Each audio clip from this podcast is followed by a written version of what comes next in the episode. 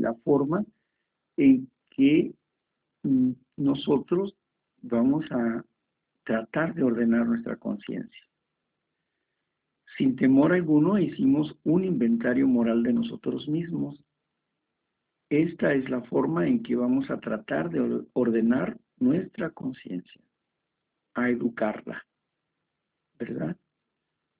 Muy bien, vamos a, a trabajar entonces en la frase que me quedé. ¿Qué es el temor de Dios? ¿Qué es el temor de Dios? ¿Qué quiere el eterno Dios que haga? Cuando amamos a alguien, no, no queremos hacer nada que le desagrade, ¿no es cierto? Por eso, como amamos a Jehová, al eterno Dios, tampoco queremos hacer nada que le desagrade. Jesucristo es el representante de Jehová. Jesucristo es el camino, es la verdad, es la vida. Y nadie puede venir a Él si Jehová no lo envía. Por lo tanto, tenemos que agradar a Jesús. Agradar a Jesús es agradar a Jehová. Porque Jesús fue obediente a Jehová, al Padre. Él dio testimonio de la existencia de Dios. Para esto vino al mundo, para enseñarnos que Dios existe que Él es poderoso sobre todas las cosas, pero que Él no está presumiendo su poder, sino que ese poder quiere transmitirlo a la humanidad. Que la humanidad disfrute de la vida, de la existencia, porque para eso lo creó. Pero el Padre ha enviado a Jesús para que nos enseñe el camino que nos lleva a la verdadera felicidad. Y estamos aquí, tratando de entender cómo llegar o cómo obedecer a Dios.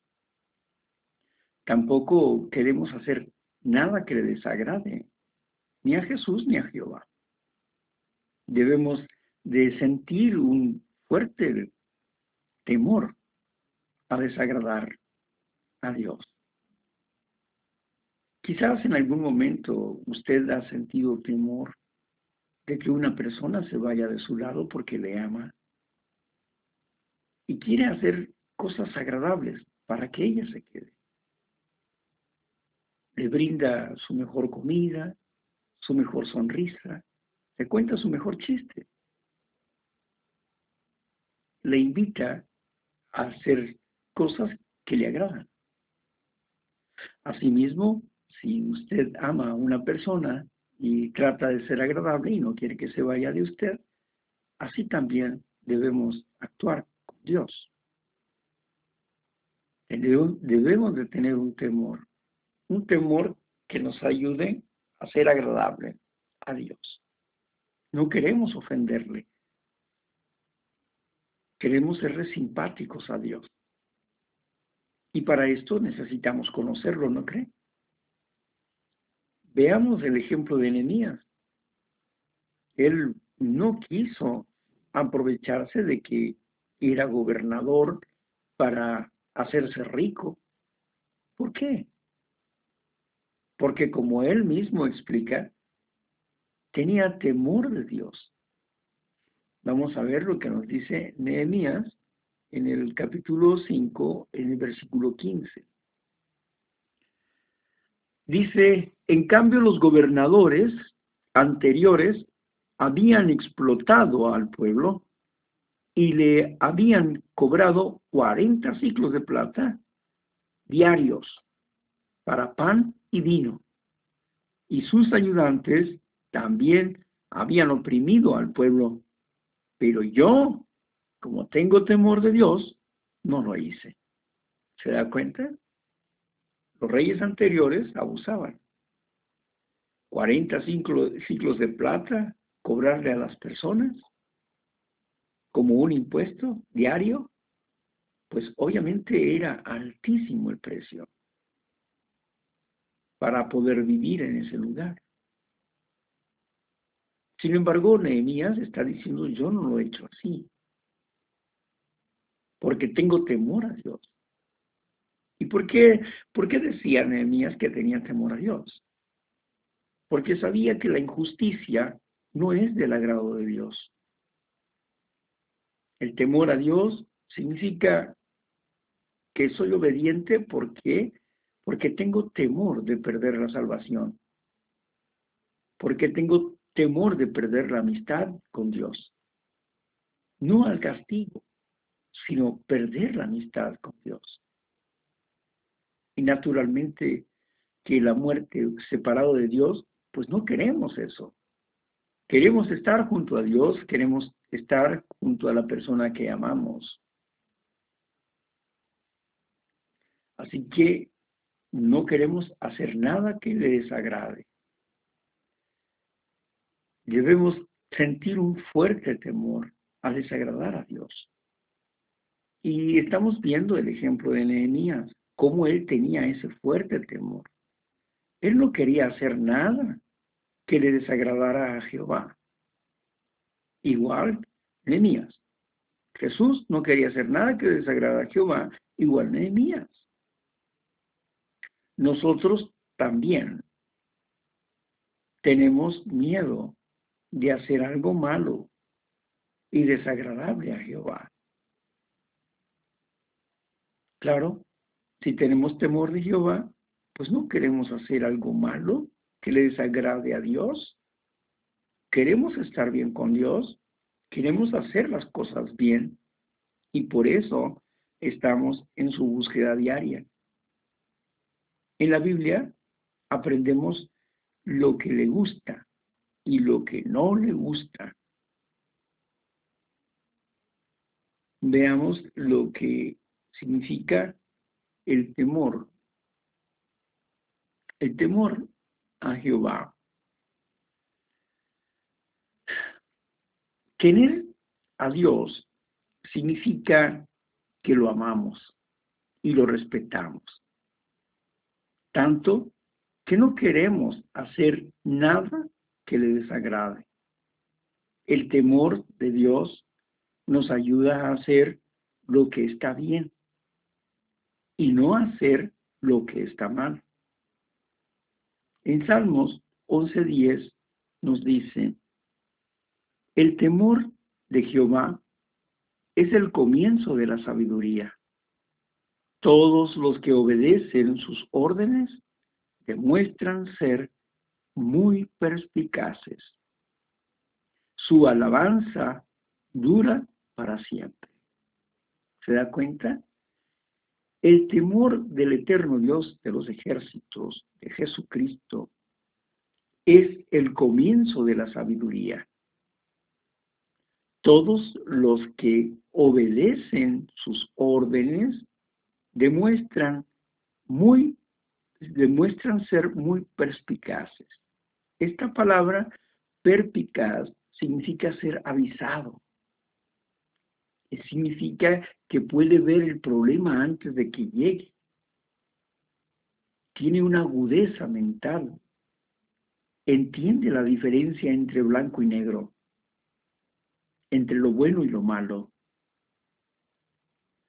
Así que obedece las órdenes del Padre y del Hijo y demuestra ser muy perspicaz.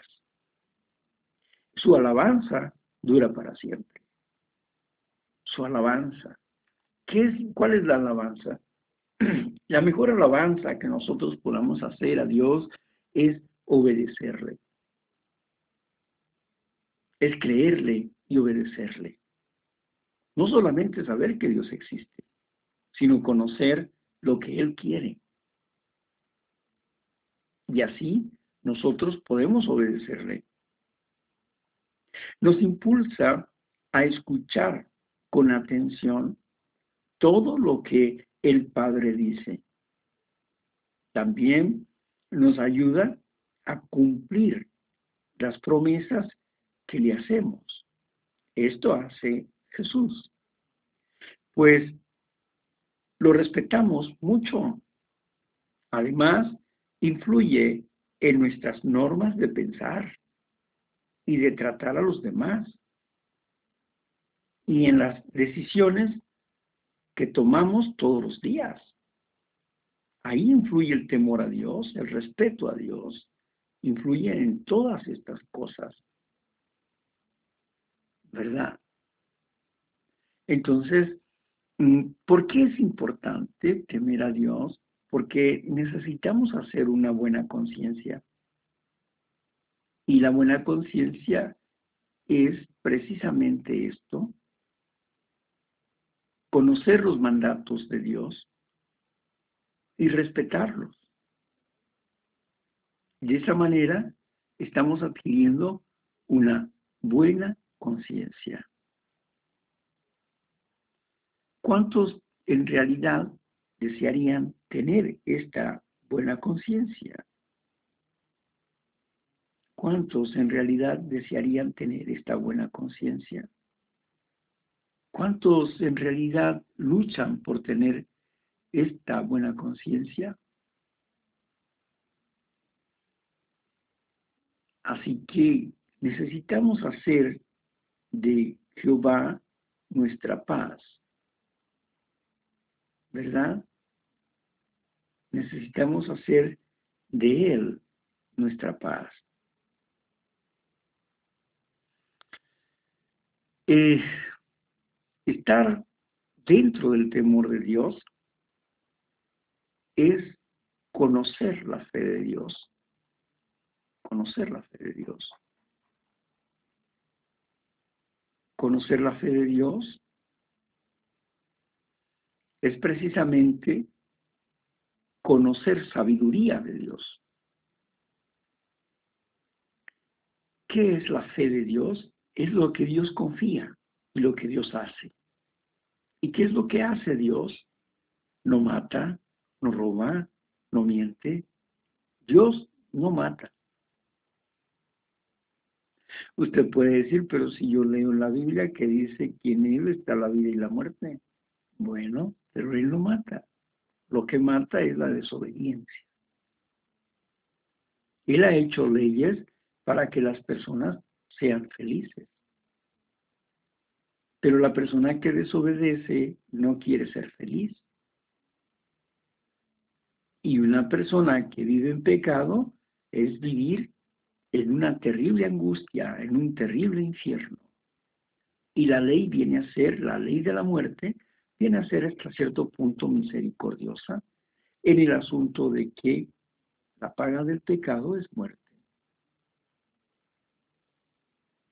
es una separación de Dios, porque Dios no puede soportar el pecado, porque Él es bueno.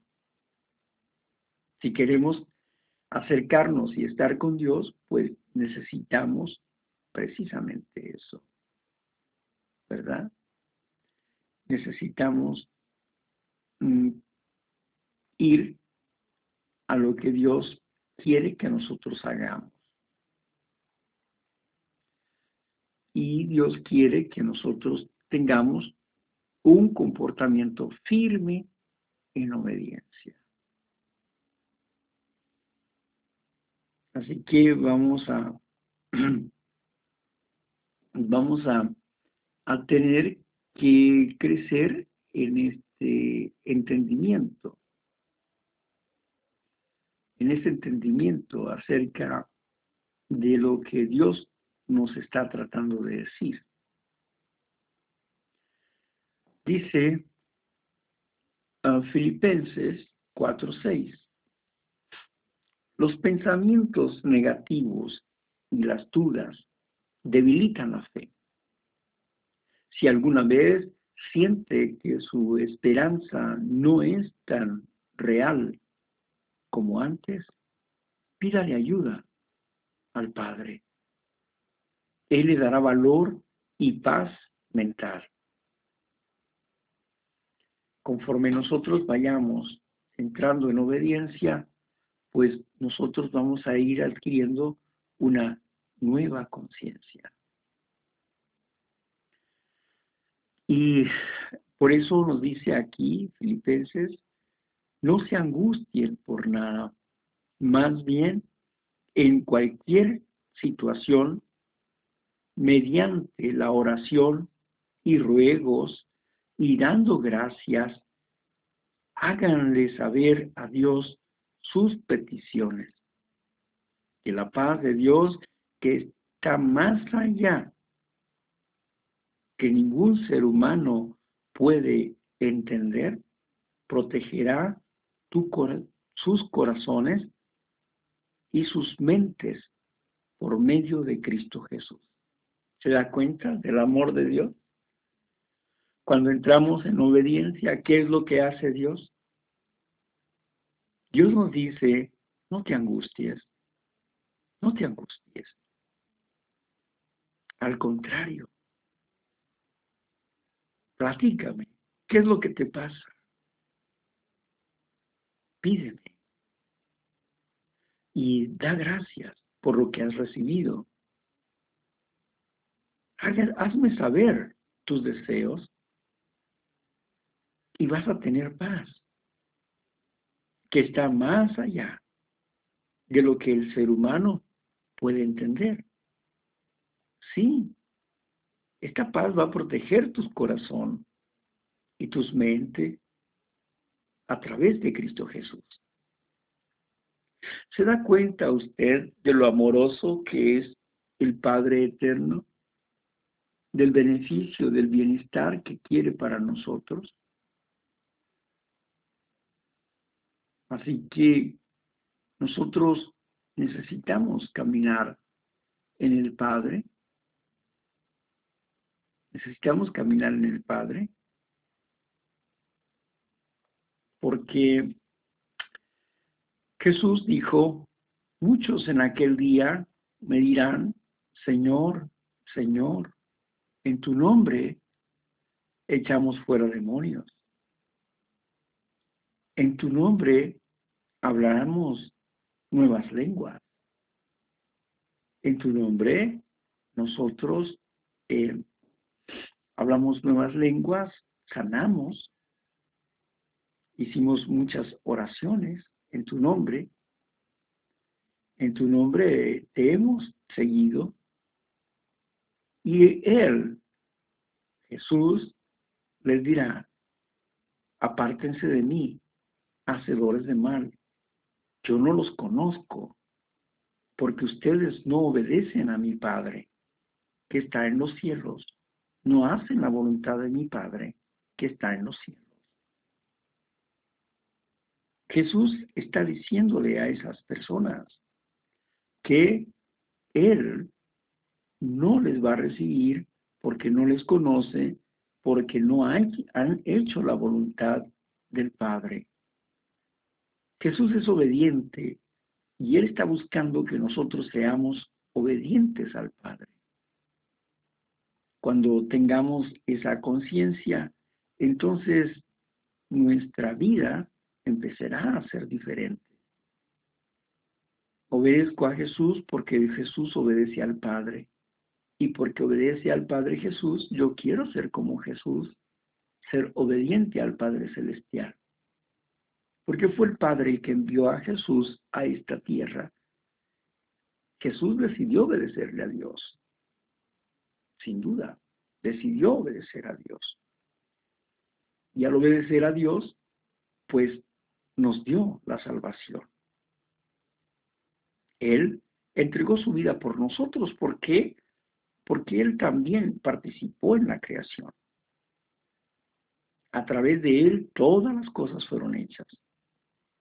Y sin Él, nada de lo que ha sido hecho hubiera sido de hecho. ¿Se da cuenta? ¿Se da cuenta de la obediencia de Jesús? ¿A quién obedeció Jesús? al Padre. En Juan capítulo 17, versículo 3, nos dice, y esto significa la vida eterna, que te conozcan a ti, el verdadero Dios, y a tu Hijo, Jesucristo, a quien tú has enviado. Mm, qué bien, ¿verdad? Sí, qué bien. Así que nosotros estamos hablando acerca del temor de Dios. ¿Qué significa el temor de Dios? De eso estamos hablando. ¿Qué principios bíblicos pueden ayudarnos a tomar buenas, buenas decisiones sobre el consumo de alcohol? Bueno, por ejemplo, mm, puede que debamos decidir si bebemos alcohol o no. ¿Qué principios nos ayudarán a tomar una buena decisión? Veamos algunos. Veamos algunos para, para estar alerta, para que nuestra conciencia crezca. ¿Verdad? La Biblia prohíbe consumir alcohol. ¿Cómo está eso? Veamos algunos principios. Para empezar, la Biblia no prohíbe consumir alcohol. Ah, bueno, ok. La Biblia no prohíbe consumir alcohol. Las personas pueden tomar un poco de alcohol. De hecho, dice que el vino es un regalo de Dios. ¿Cómo dice eso? Pero si las personas han dicho que, que eso es malo, ¿cómo me dices que puedo tomar un poco? En el Salmo 104.14 nos dice, Él hace crecer la hierba para el ganado y las plantas para el consumo de la humanidad, para que la tierra produzca alimentos, vino que alegra el corazón del hombre, aceite que da brillo al rostro y pan que reconforta el corazón del hombre mortal. ¿Se da cuenta? Pongamos énfasis en que él dice que el vino que Él da, el vino que alegra el corazón humano.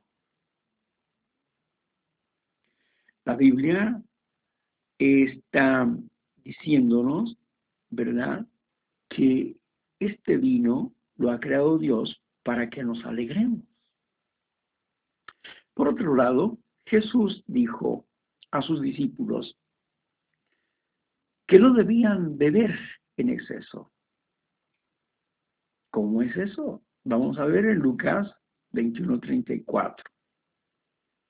En Lucas 21.34 dice, pero vigílense ustedes mismos, háganse responsables de ustedes para que su corazón nunca llegue a estar abrumado por comer en exceso y por beber en exceso, por las preocupaciones de la vida y de repente ese día los tome por sorpresa. ¿Eh? ¿Qué está diciendo Jesús aquí en Lucas capítulo 21 versículo 34? Dice que debemos de ser responsables con nosotros mismos para que nuestro corazón nunca llegue a estar triste, por comer en exceso. Cuando comemos en exceso, nuestro corazón está sin fuerzas. Está apachurrado. No tenemos ganas de hacer nada, golosos. Así es que sean responsables, dice. Nunca lleguen a estar abrumados por causa del comer o el beber con exceso. Cuando una persona bebe con exceso, al día siguiente no quiere levantarse. Está abrumado, tiene dolores. Se siente muy mal por haberse emborrachado el día anterior o por haber comido excesivamente.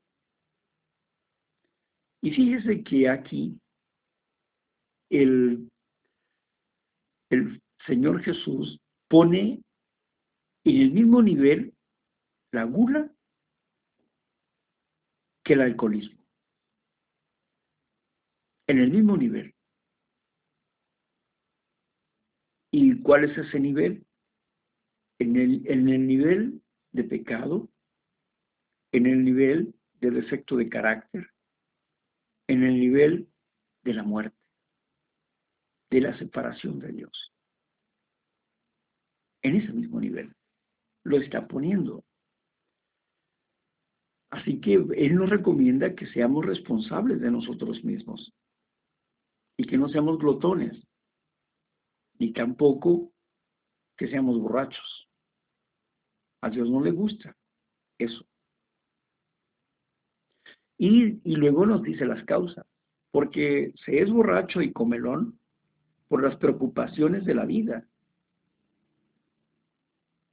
Y si eres borracho y comelón por estar ansioso por las preocupaciones de la vida, mira que eso que estás pensando se van a cumplir. Se va a cumplir la destrucción que estás que, que tú deseas, con tu manera de comer y tu manera de beber excesos, en exceso, se va a cumplir eso que tú no quieres que llegue. Y la palabra del Señor nos continúa dando un consejo en Lucas 21:34. Más presten, más, ah, bueno, ese es el mismo consejo, más presten atención a sí mismos o sea, háganse responsables de sí mismos. Bueno, entonces la Biblia prohíbe la borrachera y el comer en exceso. Jesús dijo a sus discípulos que no debían de beber en exceso. Y Pablo aconsejó a los cristianos evitar las fiestas controladas. O sea, evitar las fiestas donde no hay dominio, donde la gente puede hacer lo que le da la gana. Evite esas fiestas. Y las borracheras, dice Pablo. ¿Dónde dice eso? Bueno, veamos lo que dice Romanos 13:13. 13. Comportémonos, comportémonos decentemente como si fuera de día. Nada de fiestas descontroladas ni borracheras. Nada de relaciones sexuales inmorales, ni conducta descarada. Nada de peleas ni celos. ¿Se da cuenta? El consejo de Pablo. Él está yendo a un extremo. Y está diciendo nada de nada.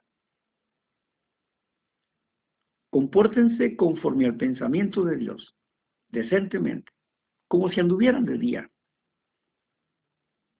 No busquen esas fiestas descontroladas ni las borracheras. Nada de orgías. Nada de inmoralidad sexual o conducta descarriada. Ahí está el consejo de Dios. Y este consejo nos protege, sin duda. Nos protege del mal. Nos protege de ser infelices. Porque todo aquel que entra a la práctica de estas cosas que Pablo está diciendo que no debemos de hacer, nos lleva a la destrucción. Indudablemente nos lleva a la destrucción. Así nos habla Romanos 13:13. Además, dijo que los borrachos no heredarán el reino de Dios. ¿Se da cuenta? Los borrachos son aborrecibles a Dios. Un borracho en los tiempos del sacerdocio levítico que decían, ¿sabe una cosa? Que mi hijo no quiere trabajar, es un aragán y es un borracho, nomás se dedica a beber. Ah, sí, sí, tráigalo para acá. Y entonces hablaban con él y lo apedreaban hasta matarlo. No debería de haber borrachos en, la, en el campo de Dios, ni comelones. No, no debería de haber eso, flojos tampoco. En el campo de Dios, no. Personas que estuvieran pensando en otras cosas, no deberían estar en el campo de Dios. Y por eso el borracho era apedreado. Cuando ofendía a sus padres también eran apedreados. Así que eh, es importante entender que ya no estamos en los tiempos, en aquellos tiempos. Ahora estamos en nuevos tiempos, pero el mandamiento es el mismo. Contrólese. Contrólese. Si no sabe controlarse, mejor no beba. Es la mejor decisión. Además, dijo que los borrachos no van a heredar el reino de Dios. No van a heredar el reino de Dios. Y esto lo dice aquí en 1 Corintios 6, 9 y 10. ¿Verdad? ¿O es que no saben que los injustos no heredarán el reino de Dios? No se engañen las personas que son sexualmente inmorales, los idólatras, los adúlteros, los hombres que se someten a actos homosexuales, los hombres que practican la homosexualidad, los ladrones, los codiciosos, los borrachos, los injuriosos y los extorsionadores no heredarán el reino de Dios. ¿Se da cuenta? Lo que nos está diciendo, los borrachos no heredarán el reino de Dios. ¿Qué? ¿No saben que los injustos no heredarán el reino de Dios? El reino de Dios, el reino milenial, el reino de la paz, el reino de la oportunidad, ninguna de estas personas va a heredarlo. No va a ser participante activo del reino en el sentido de la gobernación. No van a transformarse espiritualmente. Pero bueno, no voy a entrar en el tema, pero solamente les recuerdo que el milenio es la venida del Señor Jesús para establecer su reino. Y todos aquellos que le fueron obedientes a Jesús serán transformados para gobernar junto con Él. Y todas aquellas personas que practican este tipo de inmoralidad, pues no van a heredar el reino de Dios. Y Pablo aconsejó a los cristianos que evitaran las fiestas descontroladas, ¿no es cierto? Bueno, ahora bien, preguntémonos, ¿es importante el alcohol para mí? ¿Realmente es importante beber para mí? ¿Lo necesitamos? ¿Lo necesito para relajarme? ¿Bebo para sentirme más seguro?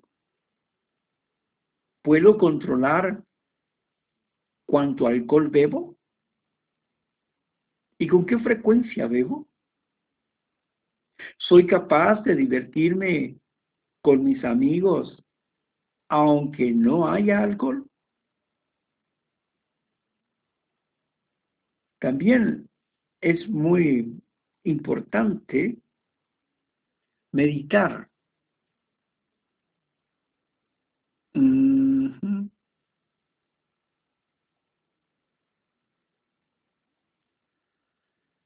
Dice, bueno, pues también es muy importante meditar.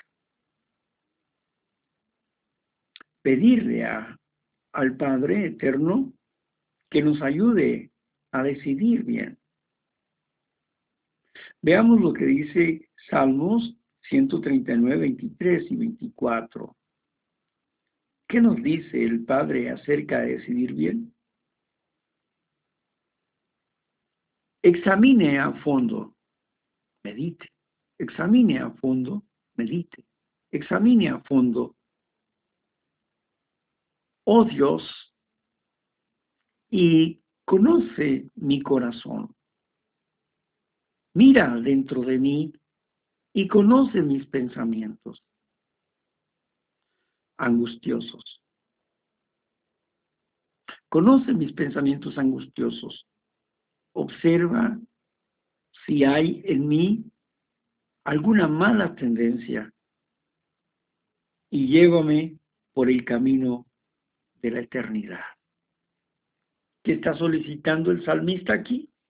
Está diciendo, examíname a fondo. Oh Dios, haz un inventario de mí, Padre Santo. Y conoce mi corazón. Mira adentro de mí y conoce mis pensamientos. Esos pensamientos angustiosos. Observa si en mí hay alguna mala tendencia y llévame por el camino de la eternidad. Aquí el salmista nos dice que él tenía una angustia y no sabía por qué. Tenía un temor y no entendía por qué. Por eso le estaba solicitando a Dios que examinara sus pensamientos. Él no alcanzaba a ver por qué tenía miedo, por qué tenía ese temor, por qué estaba en angustia. Y le estaba solicitando a Dios que mirara hacia adentro para entender qué es lo que estaba mal en él y que lo liberara de ese mal pensamiento, de esa mala actitud. El salmista quería estar bien con Dios, pero sabía que mientras estaba en angustia, algo estaba mal en él, que no le permitía gozar de la presencia de Dios. Por eso le estaba solicitando que investigara su corazón. Qué, qué bonita manera de pedirle a Dios que le ayude a liberarse qué forma tan sencilla y humilde de parte del salmista para hacerlo de esa forma. ¿Y qué? ¿Es importante el alcohol para ti? También es muy importante pedirle al eterno Dios que nos ayude a decidir. Cuando estemos confundidos de no saber si soy alcohólico o no, si bebes en exceso, es posible que tengas un problema de alcoholismo. Y tienes que parar, porque la única manera de, de cambiar el hábito es dejando de consumir. Pero tienes que concientizar el problema, el daño que te hace y el daño que haces a los demás, en lo físico, en lo económico, en lo moral y sobre todo en la separación de Dios. No pienses que porque asistas a una religión y bebes excesivamente, Dios te va a estar perdonando siempre. Dios te perdona cuando tú te arrepientes y buscas no hacerlo más. Pero no va a perdonar negligencias. ¿O acaso crees que te puedes burlar de Dios? ¿Con tu religión? Tu religión es vana y no sirve si tratas de hacer eso. Si tratas de hacer sentir tonto a Dios, porque te va a estar perdonando la torpeza de la vida, ¿no? Te engañas a ti mismo porque Dios está separado de ti desde el momento en que incumples lo que Dios quiere para tu vida. Desobedeces. Y Dios está separado de ti y la muerte está en tu vida.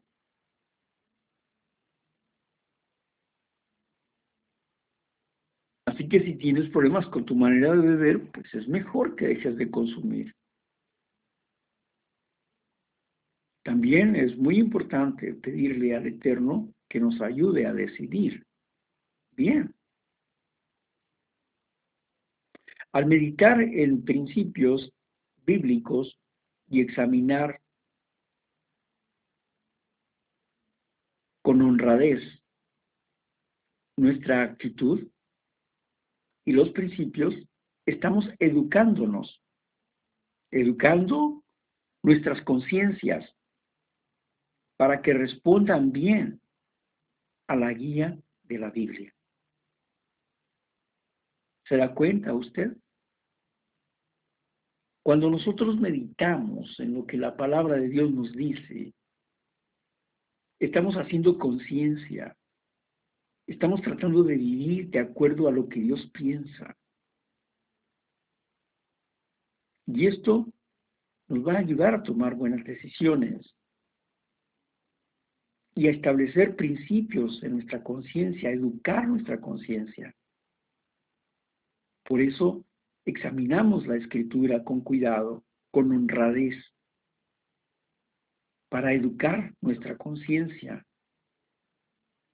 Nuestra conciencia debe tener la moral de Dios, porque la moral de Dios es el carácter de Dios. Y si queremos crecer en virtudes, necesitamos educar esa conciencia que es inmoral en lo moral, de acuerdo a la voluntad de Dios. Y la guía de la Biblia nos ayuda en ese aspecto. Pero hace falta algo más. ¿Y qué es eso que hace falta?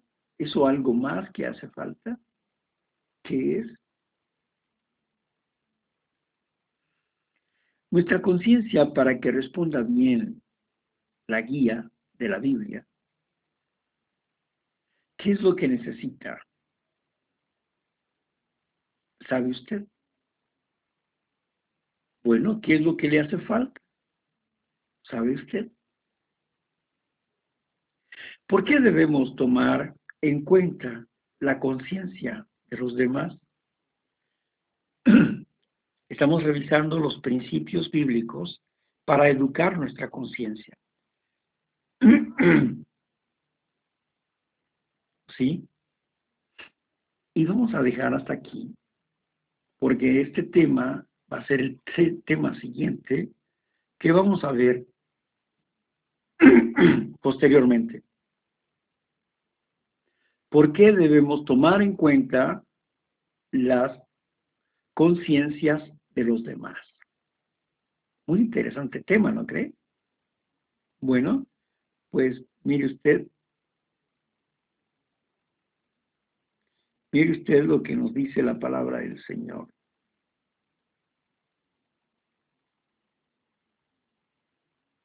¿verdad?